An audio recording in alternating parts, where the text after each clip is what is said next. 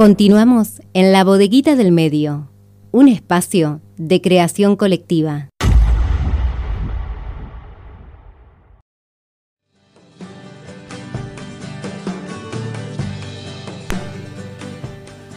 Lo comentábamos al inicio del programa, el día jueves, en una sesión histórica, el Senado sancionó la ley de promoción del acceso al empleo formal para personas travestis, transexuales y transgéneros.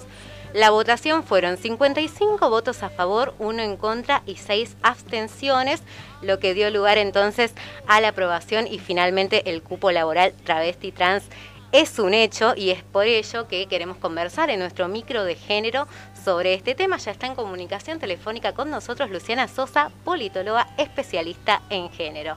Muy buenas tardes, Luciana, ¿cómo estás? Bien, ¿y vos? Bien. Hablábamos de la sanción en el Senado de esta ley de, de promoción del acceso al empleo formal para personas travestis, transexuales y transgénero. Bueno, precisamente en una fecha, en un mes significativo, porque el día lunes es el Día del Orgullo LGBT, así que qué mejor que esta sanción salga en esta fecha. Queremos, bueno, queríamos conversar un poco con vos sobre esto. Ah, buenísimo, sí. Me parece que es el tema de, agenda que, que había que hablar. De todas formas, siempre nuestras columnas tienen que ver más con lo pedagógico. Vos sabés que yo estoy en, eh, soy capacitadora de ley Micaela, o sea, de, eh, las personas que están obligadas en el Estado a recibir capacitación en género, diversidad sexual, eh, en, prevenir la violencia de género. Entonces siempre me gusta encarar estos temas para, para pensar cómo, qué mitos se generan frente a estos temas, porque viste que la ley de cupo laboral trans te dice, ah, bueno, entonces me pongo una peluca y, voy a pedir eh, trabajo al Estado. De como esas frases que uno escucha o lee en los comentarios de las redes, eh, pero que también surgen en, espacios de capacitación, se generan muchas dudas, hay muchos mitos, prejuicios, claro. Entonces, eh, no sé, no tengo problema de, hablar del proyecto en sí, el proyecto es un proyecto que encuentra antecedentes, el proyecto de cupo laboral no, no es de la nada, sino que ya había un decreto eh, que establecía un cupo en la nación, el, decreto, el decreto 721 del año pasado. ¿Por qué? Porque, bueno, obviamente una ley tiene mucho más peso y mucha más legitimidad que un decreto en el ámbito del Poder Ejecutivo, eh, cuando, cuando obviamente se buscaba la ley, porque la ley obliga a los tres poderes a establecer como mínimo el 1% del personal con personas travestis, eh, trans o transgénero o transexuales. Entonces creo eh, que, también hay antecedentes provinciales. Acá en la provincia de Santa Fe tenemos una ley de cupo travesti, cupo laboral travesti trans. Es la ley 13902 del año pasado que se reglamentó con el decreto 951 que garantiza de manera progresiva el ingreso de personas trans para lograr el 5% de los cargos cubiertos en la provincia. Eh, o sea, establece un techo el, nuestra ley, la ley provincial. Establece un techo de 5% que se, que se espera alcanzar, cubrir con eh, personas eh, trans. Pero en la nación establece un piso, o sea, como, como mínimo un 1% en todas las reparticiones de los cargos que se vayan a abrir de ahora en adelante, tienen que reservar eh, este porcentaje para que se incorporen personas eh, travestis trans. No se va a suplantar cargos que ya existen, eh, sino que se van a tener en cuenta para los cargos que se abren, ya sea cualquier tipo de contratación por concursos o contratos, se va a tener que reservar este porcentaje para cumplir con esta ley de incorporar personas de trans, transgénero, travestis o transexuales. Por eso digo que es muy interesante, no, no mm, eh, tenemos para hablar si querés de qué es cada cosa, qué es cada em, palabra. Eh, no sé por dónde querés que, que, empecemos, ¿no? Bien, se nos va a hacer extenso. Bueno, recordar principalmente los, principales puntos y ahí ya, ya nos vamos a los mitos que, que vos comentabas al principio, pero también destacar que no solamente la ley se limita a lo que es el cupo laboral, sino que también propone medidas para garantizar la terminalidad educativa y la capacitación a fin precisamente de que las dificultades para acceder al estudio que han sufrido a lo largo del tiempo las personas travestis y trans no sea un impedimento precisamente para acceder al empleo. Bueno, es uno de los puntos que también hay que destacar y sí ya te dejo, bueno, que vayas a los mitos particularmente que surgen en base a esto. Sí, porque está bueno esto, ¿no? De cómo, eh, cómo hacer este aterrizaje de la ley. Exacto. Me parece que lo claro, porque lo importante siempre es pensar que em, hay acciones positivas que se tienen que cumplir, que el Estado tiene que garantizar, para un poco estas asimetrías que hay en el, en el sistema se vayan revirtiendo. Entonces, si vos ves las estadísticas y ves en las terribles condiciones que una persona eh, de la diversidad sexual en general eh, atraviesa durante toda su vida, o sea, la esperanza de vida de las personas trans es 35 años, eh, la mayoría está ocupada en trabajos muy precarios o, en trabajos son trabajadoras sexuales. Entonces me parece que hay, frente a esa vulnerabilidad y frente a esa reparación que hay que hacer, frente a este, a este conjunto de personas que simplemente por tener otras elecciones de vida, de orientación sexual o de identidad sexual o de expresión de género, tienen otras elecciones, por eso pagan el precio de esto, no poder conseguir un trabajo, que es como lo mínimo que una persona debería eh, poder hacer, ¿no? Porque nadie le está regalando nada. Quieren trabajar, digamos.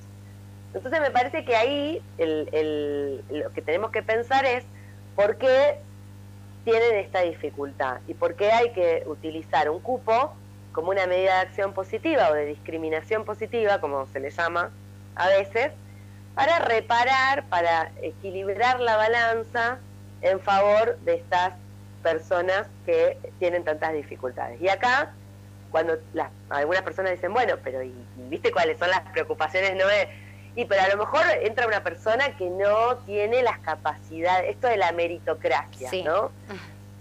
Esta mentira de la de meritocracia como si las personas que ya están trabajando fueran personas que tienen un montón de capacidades.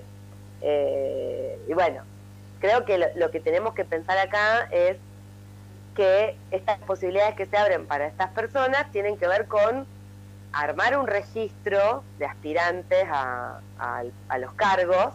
En general están en el ámbito del Ministerio de Trabajo, estaría bueno que también estén, eh, la autoridad de aplicación pueda ser el Ministerio de Mujeres y Diversidades eh, para fiscalizar precisamente que esto se implemente bien. Las, personas interesadas se registran, no tienen que tener, como vos decías, ni eh, títulos de secundarios, porque se, entiende que no, que muchos no han terminado, muchas, pero sí creo que tampoco tienen que hacer el cambio del DNI, eso es muy importante. No sé si eso lo habías dicho, pero... No, no lo habíamos comentado. Eh, está está bien la aclaración.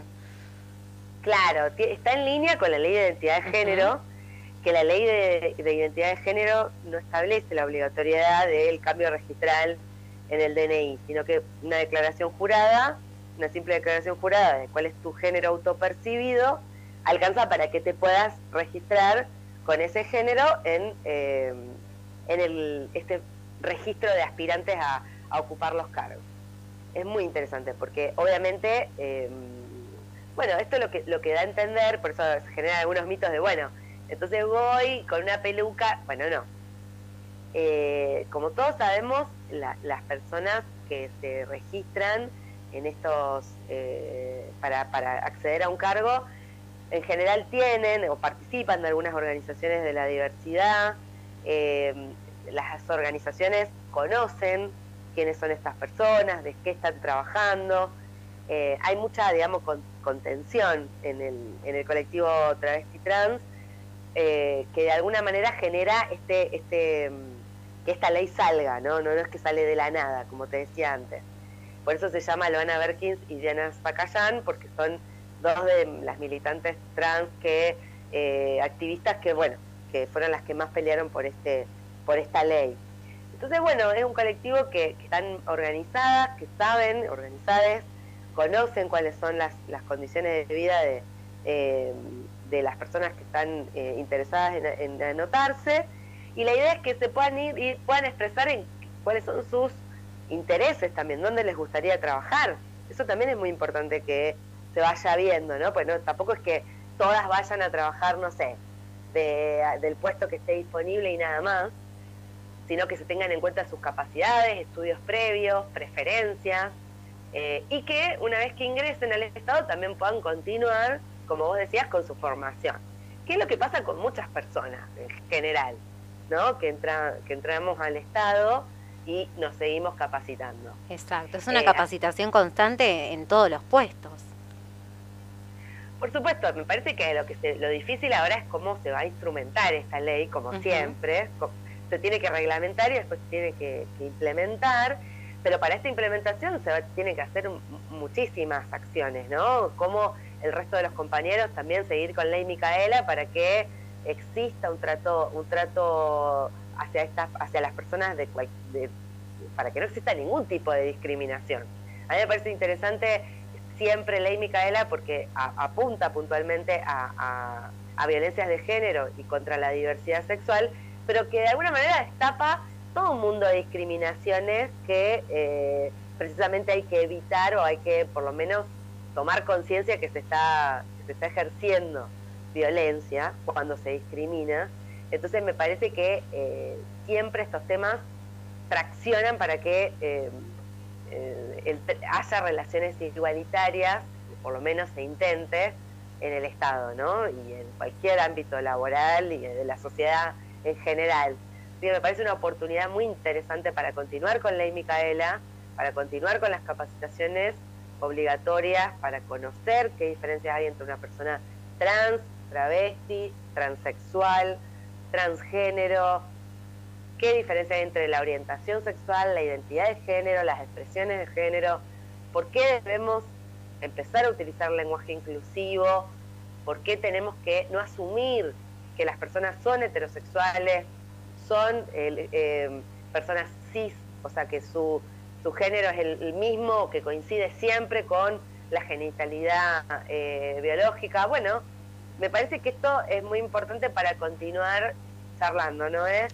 con nuestras columnas y con esto de Ley Micaela que es clave para que las personas que se incorporen con el cupo reciban el trato que, se merecen.